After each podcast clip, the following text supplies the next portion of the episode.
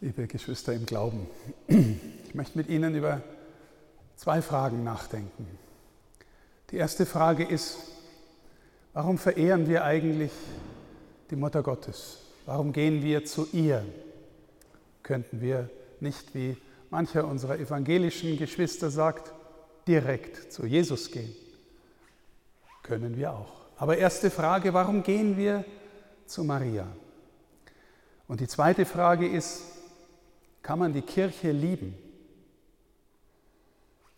Zur ersten Frage. Zunächst mal, es ist ein, eine Art christliche Grunderfahrung vor allem des gläubigen Gottesvolkes, dass Menschen, wenn sie zum Wallfahren gehen, sagen wir mal, in über 90 Prozent der Fälle, würde ich sagen, zu Marienorten wallfahrten. Wir kennen auch noch einige andere, natürlich, aber die meisten und die größten Wallfahrten sind Marienorte. Warum ist es so?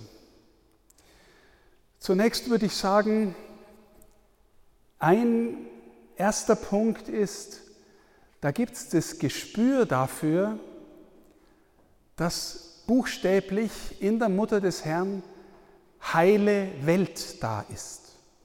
Heile Welt. Wissen Sie, jeder von uns tragt sein Backel mit. Und jeder von uns hat innerlich seine Schönheiten, seine Freuden, seine Träume, seine guten Eigenschaften.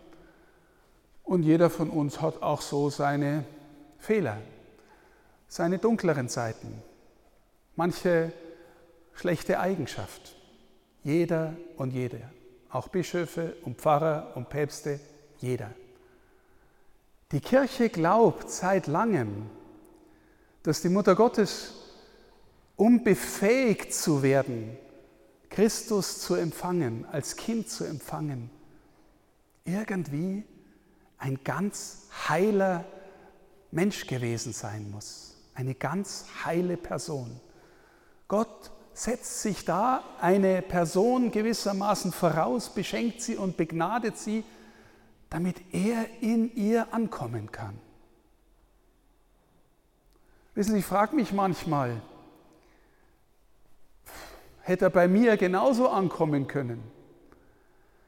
Als kleines Kind, als Baby, in der Einheit von alles und nichts. Wissen Sie, Christus gibt sich in einer Weise uns Menschen, die eigentlich unfassbar ist. Wenn wir Messe feiern, dann bekommen Sie die Kommunion in die Hand. Und da ist in diesem kleinen Stück, das fast nichts ist, dieses kleine Stück Brot, glauben wir, da ist der Schöpfer der Welt gegenwärtig und der Erlöser der Welt gegenwärtig. Das ist unglaublich. Und Christus kommt zur Mutter Gottes als ein Baby, das kein Wort sprechen kann. Aber an Weihnachten, wenn wir dieses Geheimnis feiern, sagen wir im Evangelium, am Anfang war das Wort, der Sinn von allem, der Logos. In ihm ist alles geschaffen. Das Wort in einem kleinen Baby, das das hilfloseste Wesen ist, das nur blären kann? Wäre ich bereit gewesen, ein Ja zu sagen, wenn Gott irgendwie kommen will und in, in mein Leben kommen will? Puh, da muss schon echt viel passieren. Gell? Also kann ich im vollen Sinn Ja sagen? Oder wenn Sie sich überlegen, Sie haben schon mal die Kommunion bekommen, die meisten von Ihnen, sofern Sie katholische Christen und Christinnen sind. Und der Pfarrer legt Ihnen die Kommunion in die Hand und sagt der Leib Christi. Und er sagt damit, das ist jetzt Jesus. Er ist wirklich da und er ist ganz für dich da, dass er dir innerlich wird. Jetzt ehrliche Frage. Haben Sie schon mal von ganzem Herzen Ja dazu gesagt? Ist Ihr Amen schon mal ein existenzielles Ja und Amen gewesen? Ganz ehrlich, bei mir noch nicht. Aber wissen Sie, wie ich mir das vorstelle? Ich gehe in die Kirche und da ist irgendwie die Mutter Gottes schon da. Und die hat am Anfang ihres Lebensweges mit Jesus das tiefste Ja und Amen zu ihm gesagt, das sich ein Mensch nur vorstellen kann. und ist deswegen die tiefstmögliche Verbindung mit Gott eingegangen, die je ein Geschöpf mit Gott eingegangen ist. Jemals. Und sie ist hier die Hausherrin und sie ist hier daheim. Und hier ist das Ja zu Hause. Christus ist das Wort und sie ist die Antwort. Aus ihr ist die lebendige Antwort, die existenzielle Antwort gekommen. Und jetzt, liebe Schwestern und Brüder, glaube ich, dass unser christliches Leben, wenn wir darin wachsen wollen im Glauben, darin besteht, Menschen zu werden, die immer tiefere Antwort geben, deren Ja immer existenzieller ist, wo man spürt, der oder die, die lebt mit Gott. Und der ist in der Person gegenwärtig. So, was machen wir also? Wir stellen uns in dieses Jahr hinein, das schon gesprochen worden ist, und lernen stammelnd, manchmal bruchstückhaft, manchmal gebrochen, manchmal gedankenlos, unser Ja zu sagen. Bitten den Herrn, dass er uns erfüllt und uns in das Ja der Mutter Gottes einstimmen lässt. Es ist einer der wichtigsten, für mich wichtigsten Gründe, warum wir zu ihr hingehen. Ein zweiter Grund, wenn Sie das Maria-Hilfbild einmal anschauen, das Sie vor sich haben, viele von Ihnen haben es, da ist das Maria-Hilfbild von Passau drauf.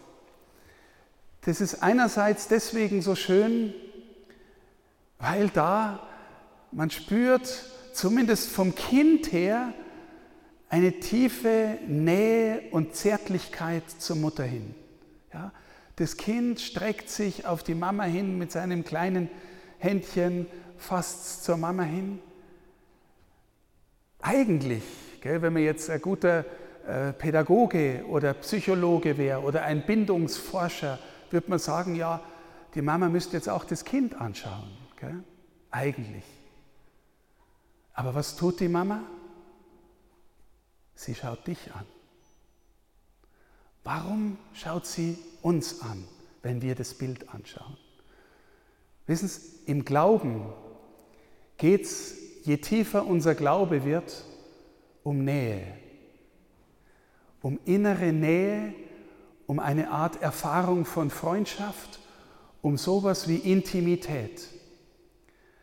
Und je lebendiger und tiefer unser Glaube wird, desto mehr spüren Menschen, dieser gläubige Mensch, der ist irgendwie in die innere Nähe zu Jesus gekommen.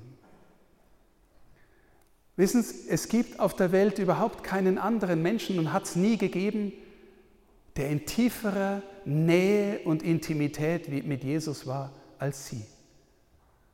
Und ihr Blick ist ein einladender. Komm zu mir, ich lade dich ein und ich führe dich zu Christus. In die innere Freundschaft mit Christus. Ihre ganze Existenz bedeutet im Grunde nur, Menschen in die Freundschaft, in die Nähe zu Christus zu führen. Dafür ist sie da. Und wenn wir sie dann verehren als die Mutter Gottes, die beschützt, die hier als die himmlische Ärztin verehrt wird, die in der lauritanischen Litanei als Zuflucht der Sünder, als Heil der Kranken verehrt wird und mit vielen Titeln und die wir in Passau als Hilfe der Christen verehren. Warum ist es so? Weil das tiefste Heilwerden des Menschen in unserer Seele beginnt. Weil wir, wenn wir in diese Nähe zu Christus finden, da ist der Ort der Annahme, der Vergebung, des Friedens, der aufbrechenden Liebe und so viel mehr. Da beginnt unsere Seele heil zu werden. Wir gehen also dort, wo die heile Welt ist, dort, wo die heile Schöpfung ist, in ihre Nähe und wollen in ihrer Nähe dem Heiland begegnen, dass er uns nahe kommt. Und liebe Schwestern und Brüder, jeder und jede von Ihnen kennt das Geheimnis, wenn Sie einen Menschen kennen, der ganz gut ist und der sich mit Ihnen befreundet. Ich kenne zwei Reaktionen. Ich habe einen Mitbruder, gell, den ich echt gern habe, der mein Primizprediger war. Und der ist so eine, ja, ich würde einfach sagen, so eine edle Seele, ein unfassbar zuvorkommender, offener, herzlicher Mensch. Und wenn ich in dessen Nähe bin, dann hat es zwei Effekte. Ich bin ein bisschen beschämt, weil meine Seele ein bisschen trampelmäßiger ist und weniger aufmerksam. Und zweitens merke ich, wie mich diese Nähe aufbaut und mir hilft, ein besserer Mensch zu werden. Die Gegenwart von guten Menschen hilft uns, besserer Mensch zu werden. Es sei denn, der ist so gut, dass du denkst, ja, um Gottes Willen, das halte ich nicht aus. Gell? Ich will mit dem nichts zu tun haben. Das könnte auch sein. Ich frage mich manchmal, wie das gewesen wäre. Mein Ordensvater ist der heilige Don Bosco. Wenn ich mit dem gelebt hätte, hätte ich echt gern erlebt. Aber ich bin sicher, hin und wieder hätte ich gedacht, ich halte den Typen nicht aus, weil der ist, der ist zu gut. Und der alte Adam in mir kämpft auch wie blöd und will überleben. Der ist nämlich auch noch da. Also, wir gehen zur Mutter Gottes und lernen mit ihr und von ihr das Ja zu Christus sprechen. Dass er kommt und uns verwandelt und uns gläubiger, hoffnungsfroher, heiler, liebesfähiger zu machen. Deswegen gehen wir zu ihr. Und deswegen spüren die Menschen, wenn ich bei ihr bin und durch sie zu Christus komme, dann kommt der Friede. Und wissen Sie, der Friede kommt, und das erleben wir durch die Kirchengeschichte hindurch, der Friede kommt auch in unruhigen Zeiten. Und oft gerade dann, oft gerade dann, wenn die Menschen einen Krieg erleben, wenn die Menschen Krankheit erleben, wenn die Menschen familiäre Not erleben, verzweifelt sind, und sie finden dort in den Frieden. Das ist der Frieden, der mehr ist, als die Welt an Frieden geben kann. Und der ist dort. Warum gehen wir zur Mutter Gottes? Zweite Frage. Kann man die Kirche lieben? Liebe Schwestern und Brüder, Sie alle wissen, in der Nachbarschaft von Garching zumal, Sie alle wissen, dass die Kirche durch unfassbar herausfordernde Zeiten geht. Und dass wir wahrscheinlich auch, wie der Papst immer sagt, in einer Art Zeitenwende leben. Und Sie lesen fast jeden Tag irgendwelche Skandale in der Zeitung über Kirche. Der Missbrauch ist eine große Geschichte. Finanzskandale sind das andere. Vor kurzem hat sich ein Regens in einem prominenten Bistum das Leben genommen. Vor kurzem ist ein Generalvikar eines Bistums in, ein anderes, in eine andere Kirchengemeinschaft übergewechselt, weil er in dieser Kirche keine Heimat hat.